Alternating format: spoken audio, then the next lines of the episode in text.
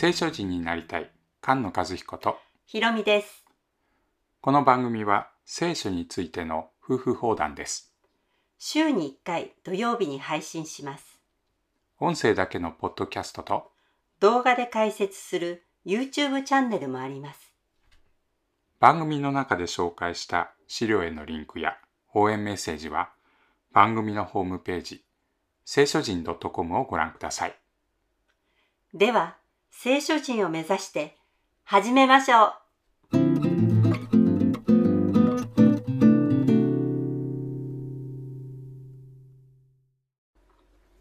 詩編73編です。第3巻に入りました。5つの巻物に分かれているその3番目です。3番目なんですよね。第1巻はアブラハムとダビデに与えられた契約、神様が岩だということがテーマでした。はい。第2巻はそのダビデからソロモンへ、その約束が成就するということで、ソロモンが王座につくところまででしたよね。うん。その王座があるエルサレム、ソロモンが建てた聖女はどういうところなのか。これが第3巻のテーマです。神の聖女ですね。神は正しいものに向かい、心の清いものに向かって誠に恵み深い。しかし、私は私の足がつまずくばかり。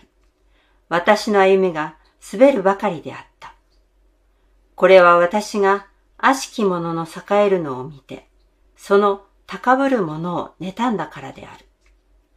彼らには苦しみがなく、その身は健やかで艶があり、他の人々のように悩むことがなく、他の人々のように打たれることはない。これは今日も毎日のようによくある問題ですよね。そうですね。うん。神様を信じていないのに、うん栄えてる人をうん妬んでしまいますようんね。。正しいものが栄えてね、悪者が滅びていくんだったらいいんですけど、悪者の方が栄えてるみたいでしょはい。うん。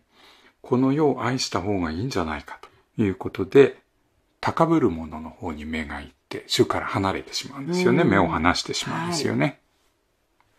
それゆえ、傲慢は彼らの首飾りとなり、暴力は衣のように彼らを覆っている。彼らは声太って、その目は飛び入れ、その心は愚かな思いに満ち溢れている。彼らはあざけり、悪意を持って語り、高ぶって虐げを語る。彼らはその口を天に逆らっておき、その下は地を歩き回る。それゆえ民は心を変えて彼らを褒めたたえ、彼らのうちに過ちを認めない。彼らは言う、神はどうして知り得ようか。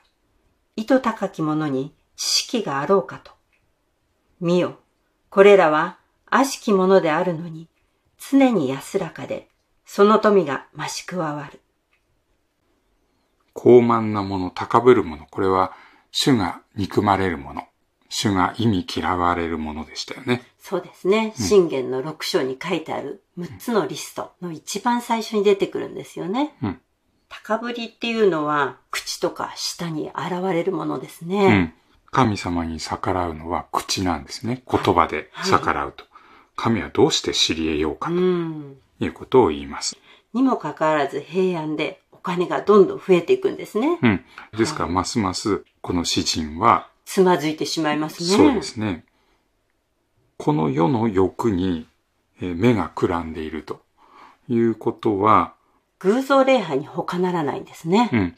偶像礼拝っていうと、えー像を拝んでるっていうシーンを思い出すかもしれないんですけども、この欲望が神様。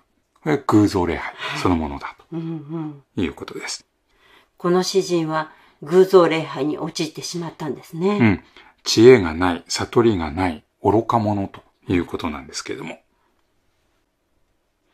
誠に私はいたずらに心を清め、罪を犯すことなく手を洗った。私は一日中打たれ、朝ごとに懲らしめを受けた。もし私がこのようなことを語ろうと言ったなら、私はあなたの子らの代を誤らせたであろう。しかし、私がこれを知ろうと思い巡らしたとき、これは私には区域であった。私が神の聖女に行って、彼らの最後を悟り得たまではそうであった。聖書に行くことが解決なんですね。うん。その高ぶる者たちの最後を知ったっていうことでしょ、うん、はい。神様の聖女に行って悟ることが、この最後の裁き。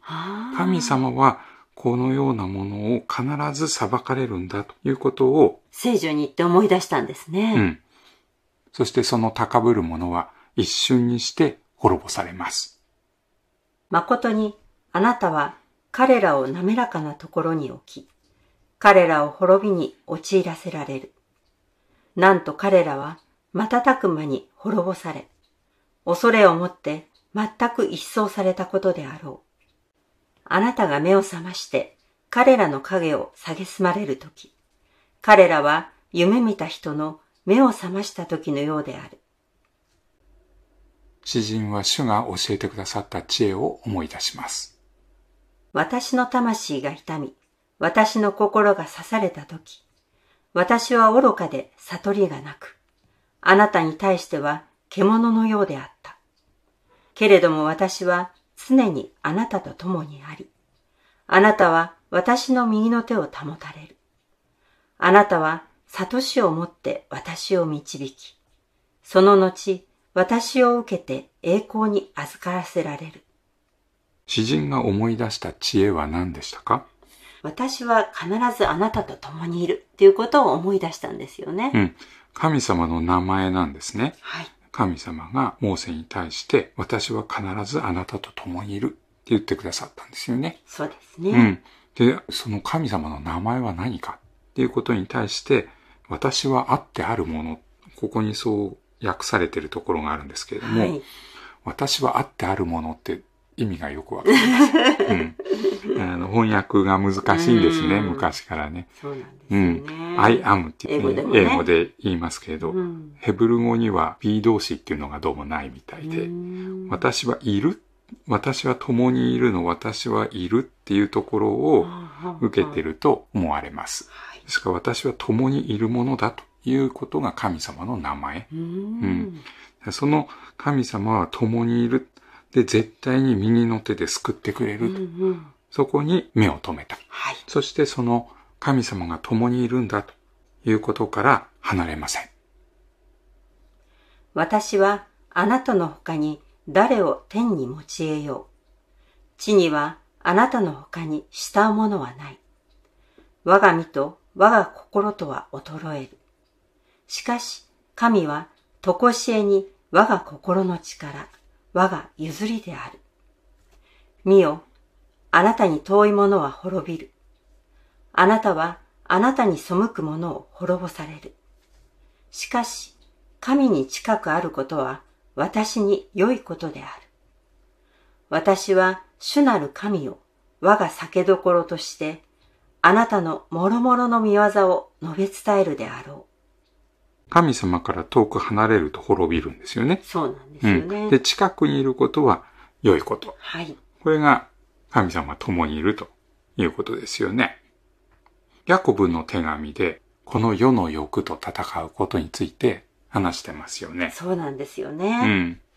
この世の友となることが神様に敵対することだと書いてありますね。うん。この世なのか、神様の御国を求めているのか、その戦いがこの世での戦いと。私たちはこの世のものじゃないんだっていうことでしょ。はい、でそこの箇所に続くんですよね。信玄からの引用ですけれど。神は高ぶる者を退け、うん、へりくだる者に恵みを与えると言ってくださいますね。うん、ここに高ぶる者がそのまま出てきますよね。はい、それで、悪魔に立ち向かえと。うん、そうすれば悪魔は逃げ去ります。逃げ去る。うん。そして、神に近づきなさい。うん。そうすると神様はあなた方に近づいてくださる。うん。そして、手を清め、心を清くせよとありますね。うん。一節に戻りますね。一節に、心の清いものに向かって、誠に良い方である。これが73編の出だしでした。神に近づく者、そして神様が近づいてくださる者は、手を清めて心を清くしなければいけないと。そして、へりくだる民は救われて、高ぶる者は低くされますね。うん。誰が聖女に立てるのかという質問の詩篇がありました。はい。うん、詩篇24編でしたね。うん。その最初が、手が清く、心の清い人でした。うん。手を清くして心を清くする。これは神様の聖女に住むことができる人という一番最初の言葉でした。